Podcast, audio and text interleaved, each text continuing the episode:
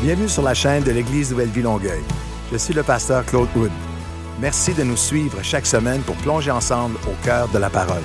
Je prie pour que ce message t'édifie et t'encourage à t'approcher de Dieu. Bonne écoute.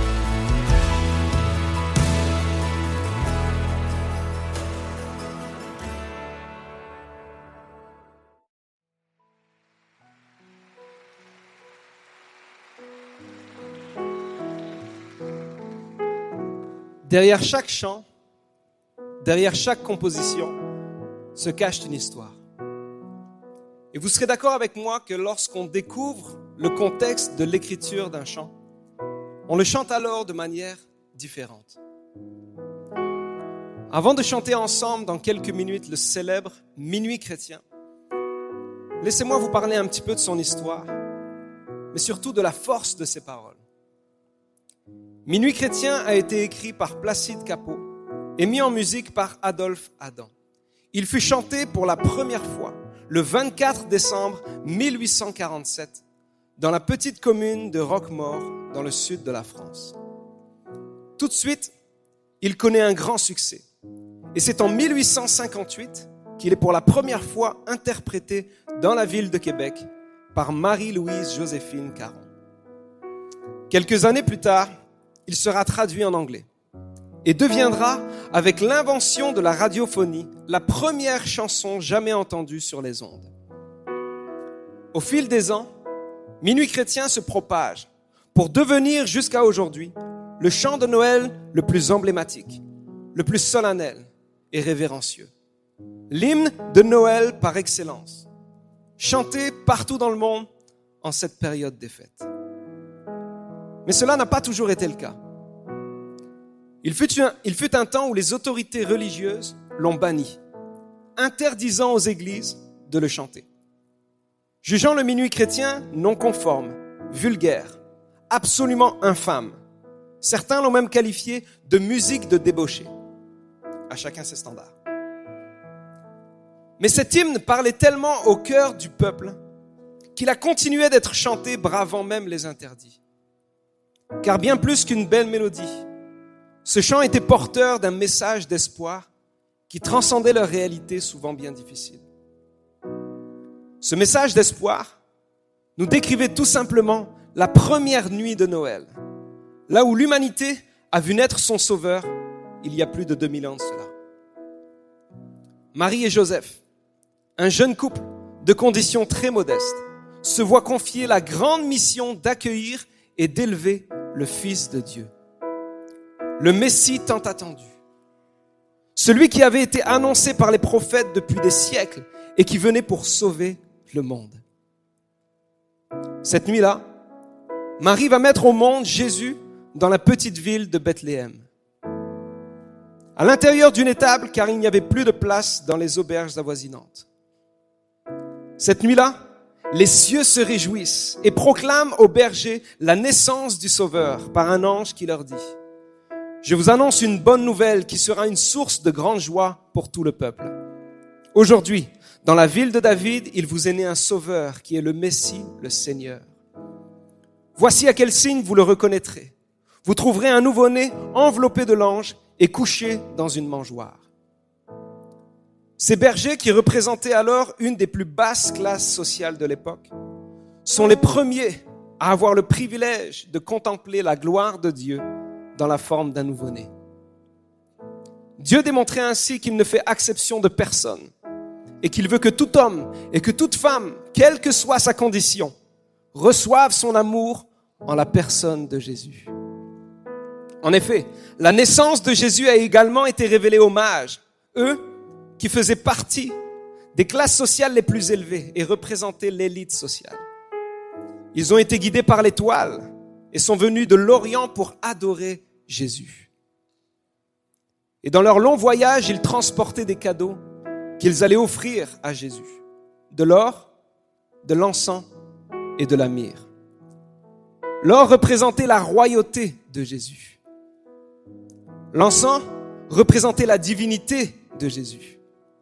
Et la myrrhe, elle, représentait la mort de Jésus. C'est avec de la myrrhe qu'on embaumait les corps des défunts. Déjà à travers la naissance de Jésus, on pouvait y percevoir cette destinée qui le mènerait des années plus tard jusqu'à la croix, afin de sauver l'humanité de ses fautes et de nous réconcilier avec Dieu. Jésus n'est pas venu seulement pour qu'on le reconnaisse dans la crèche. Jésus est venu aussi et surtout pour qu'on le reconnaisse à la croix. La bonne nouvelle de Jésus, de la naissance de Jésus, annonçait la bonne nouvelle du rachat de nos fautes par le sacrifice au calvaire.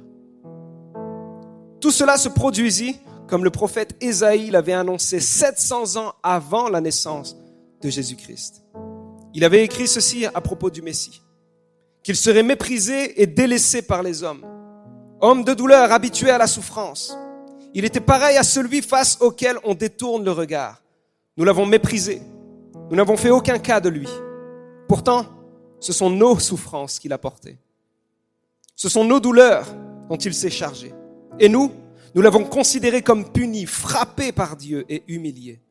Mais lui, il était blessé à cause de nos transgressions, brisé à cause de nos fautes. La punition qui nous donne la paix est tombée sur lui. Et c'est par ces blessures que nous sommes guéris. Et alors que Dieu est venu nous chercher dans notre humanité, et que par Jésus, il nous démontre tout son amour, il attend une réponse de notre part. Cette réponse est la clé qui nous permet de recevoir le pardon de nos fautes. Et cette clé se trouve dans un couplet oublié du minuit chrétien. Un couplet qui était là à l'origine, mais qui au fil du temps a comme disparu. Ce couplet se trouvait entre la première et la troisième strophe du chant. La première strophe nous parle d'un peuple à genoux qui attend sa délivrance. Et la troisième nous parle d'un peuple debout qui chante sa délivrance. Voici les paroles de ce couplet oublié. De notre foi que la lumière ardente nous guide tous au berceau de l'enfant. Comme autrefois une étoile brillante, y conduisit les chefs de l'Orient. Le roi des rois, né dans une humble crèche, puissant du jour, fier de votre grandeur, à votre orgueil, c'est de là qu'un Dieu prêche. Courbez vos fronts devant le Rédempteur, courbez vos fronts devant le Rédempteur. Ces paroles ont été mises de côté. Peut-être parce que quand on touche à notre orgueil, ça nous dérange. On a enlevé ces paroles alors qu'en réalité, elles renfermaient la clé pour passer d'un peuple accablé par la souffrance, le mal et le péché, à un peuple qui peut se tenir debout, victorieux et qui chante sa délivrance. Cette clé cachée dans ces paroles nous parle en fait d'avoir un cœur repentant. C'est cela qui nous permet de recevoir le pardon de Dieu. Mais qu'est-ce que la repentance? C'est simplement de comprendre que nous ne pouvons pas nous sauver nous-mêmes. C'est de reconnaître notre imperfection devant Dieu et laisser notre orgueil de côté c'est de courber nos fronts devant le Rédempteur et saisir le pardon qu'il nous offre gratuitement. Une partie importante et capitale de ce chant a été mise de côté. Est-ce que ce couplet manque aussi à ta vie?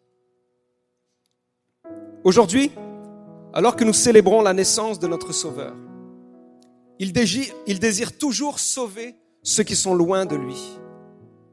Dieu aujourd'hui ne te condamne pas. Il t'aime et pour toi, il a tout donné. Jésus n'est pas venu seulement pour changer le cours de l'histoire, pour un avant et un après Jésus-Christ. Il est venu et il veut encore changer le cours de ton histoire. En ce Noël, vois plus loin que l'ambiance chaleureuse des fêtes. Vois plus loin que les belles mélodies qui sont entonnées. En ce Noël, ne regarde pas seulement ce qui brille. Toutes ces lumières brillent pour la même et seule raison qu'il y a 2000 ans. Car tout comme l'ange et l'étoile brillaient, leur lumière n'avait de sens que pour nous guider à Jésus. Tous ces chants, toutes ces lumières, toute cette joie et cette ambiance nous conduisent en réalité à Jésus. Mais tu n'as plus à faire un long voyage pour le rencontrer. Car Jésus est là et il t'invite à ouvrir ton cœur et à lui faire de la place. Son amour et son pardon changeront ta vie, et cela jusque dans l'éternité. Prions. Ensemble. Seigneur, merci parce que ta naissance nous a apporté l'espoir. L'espoir d'être réconciliés avec Dieu par le pardon de nos fautes. Et aujourd'hui, nous reconnaissons que nous avons besoin de toi. Seigneur, pardon pour nos fautes et merci pour ta grâce. Merci pour ton amour qui a changé le cours de l'humanité et qui change encore des vies pour ceux qui t'acceptent dans leur cœur. Merci parce que nous célébrons ta naissance et nous célébrons ta mort et ta résurrection. Merci parce que nous qui t'acceptons, nous vivrons à jamais avec toi et cela pour l'éternité. Que la gloire, l'honneur et le règne soient rendus au nom de Jésus. Et tout le monde dit Amen. Quand ce Noël, nous puissions chanter ce minuit chrétien, non pas comme un hymne de Noël, mais qu'aujourd'hui, nous puissions chanter le minuit chrétien en vivant réellement Noël.